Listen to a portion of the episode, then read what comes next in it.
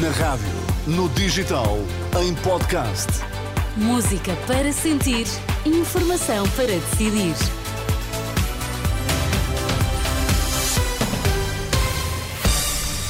Sexta-feira, seja muito bem-vindo à Renascença. Está a partir de agora comigo, Sónia Santos, nas notícias o Vítor Mosquita. Boa tarde, Vítor. Boa tarde, Sónia. Como é que estamos de destaques esta hora? Seis desalojados no Alentejo devido ao mau tempo. Há médicos que estão sem receber atualizações salariais previstas no acordo com o governo. Ora, aí está o Jornal da Uma na Renascença, edição de Vítor Mosquita. Em última hora, essa indicação, devido ao mau tempo, seis pessoas ficaram hoje desalojadas no distrito de Évora, quatro em Montemor Novo, duas em Borba, devido a inundações em casa. A informação é avançada na agência Lusa pela Proteção Civil. Recordo que o Instituto do Mar e da Atmosfera estendeu até às duas da tarde o aviso amarelo para os distritos de Évora, Faro, Beja e Porto Alegre, devido às previsões de chuva forte, que pode ser acompanhada de trovoada. Pedro Nuno Santos assume todas as responsabilidades políticas sobre o que se passou na TAP, mas lembra que o contrato com a ex-CEO foi celebrado com a equipa jurídica da companhia aérea. Posição do antigo ministro das Infraestruturas, questionado nesta manhã sobre a notícia do Jornal de Negócios e do Nascer do Sol de que afinal o governo autorizou Cristino Remier Weidner a acumular cargos em duas empresas. Eu assumo uh, todas as responsabilidades no que diz respeito à, à TAP. Uh, todas as matérias da TAP, elas são, fazem parte do meu quadro de responsabilidade política. Ponto. E isso é que é uh, relevante. Quero, no entanto, dizer, o contrato foi feito com acompanhamento da equipa jurídica da TAP. E é muito importante que nós tenhamos essa, essa consciência. Pedro Nuno Santos diz ainda não ter certezas se é ou não ilegal o contrato assinado com a antiga CEO da companhia aérea. Estão todos a partir do pressuposto de que, de que, uh, essa, de que uh, a acumulação daqueles cargos é ilegal. Eu não tenho essa uh, certeza e aquilo que sei é que o contrato foi acompanhado por uma equipa jurídica. E isso é que é, queria aqui deixar, deixar claro. O público é claro. Não, não tenho a certeza. Eu era Ministro das Infraestruturas eu não sou uh, jurista, não sou advogado e por isso cada um faz a sua parte e o, o contrato é acompanhado com, com, por equipas jurídicas.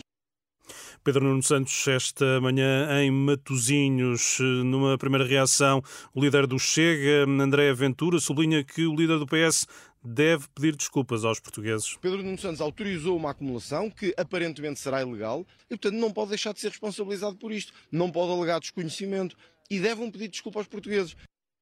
André Ventura, na última hora em Braga, antes o líder da Iniciativa Liberal, Rui Rocha, acusou o atual secretário-geral do PS de incompetência.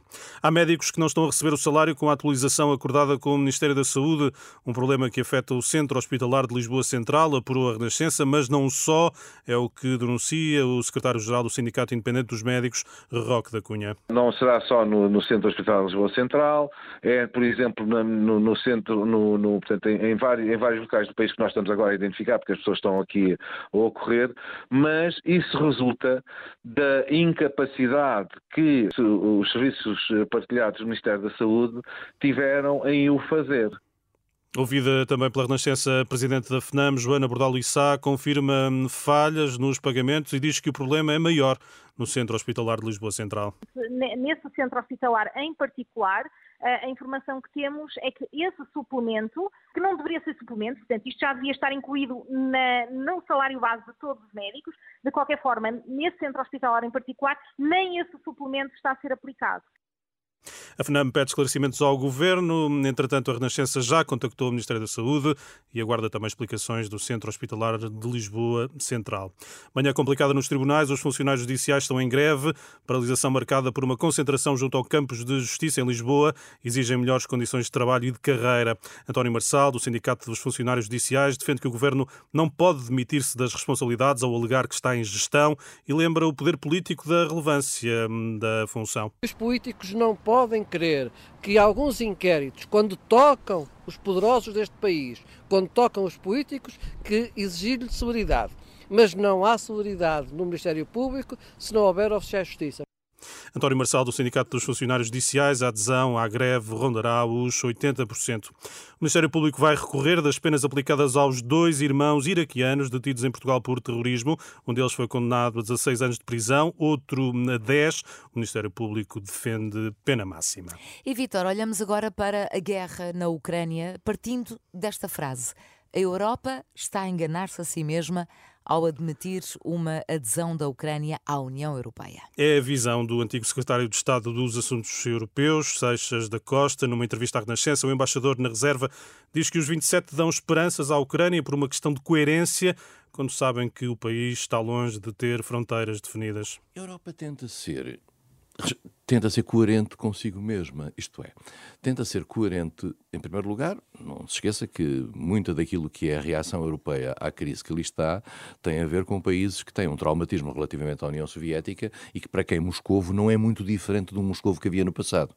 A Europa está-se a enganar com o discurso. É verdade, mas a Europa tem que fazer este discurso, eu diria, pela simples razão de que de que tem que ser coerente com os seus próprios princípios. E os seus próprios princípios é sempre uma adesão àquilo que eram os princípios básicos do direito internacional, do, do respeito pela soberania dos povos, do respeito pela vontade dos povos, etc.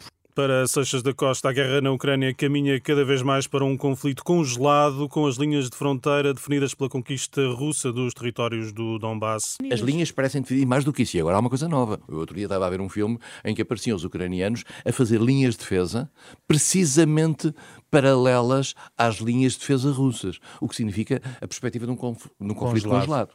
Quer dizer, e portanto estamos, podemos estar por aí e podia ser esta a solução, digamos. Eh, eu, eu sei que é uma solução que que não coincide com a narrativa de, de, de, Zelensky. de, Zelensky, não coincide sequer com a narrativa dos países europeus que dizem que estão dispostos a ir até ao fim, no sentido da Ucrânia poder recuperar as suas fronteiras de 91 e aquelas que o direito internacional lhe dá, mas se calhar algum realismo acabará no fim do dia por aparecer. O olhar de Seixas da Costa sobre a guerra na Ucrânia, quando estamos prestes a completar dois anos sobre a invasão de larga escala da Rússia, é uma entrevista conduzida pelo jornalista José Pedro Frazão. Tempo ainda nesta edição para o habitual espaço de comentário de Francisco Sassfilho Cabral. Boa tarde, Francisco. Boa tarde, Vitor. Esta sexta-feira lança um olhar sobre a política monetária do Banco Central Europeu. Pois, porque nesta semana Cristiano Lagarde considerou provável que os juros do BCE desçam lá para o verão Lagarde confia em que já se ultrapassou o pico da inflação.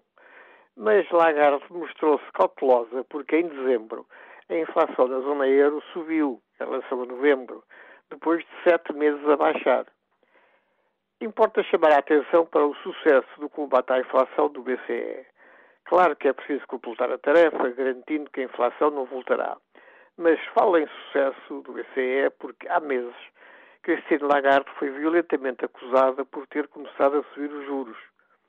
E não faltou então quem afirmasse que travar a alta dos preços subindo os juros não resultaria, pois essa alta de preços não acontecia por excesso da procura. Felizmente, afinal, resultou.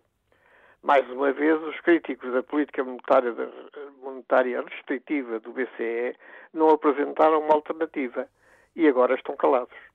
Obrigado, Francisco. Bom fim de semana. Obrigado. E Sónia, encontro marcado para as duas. Exatamente, até já.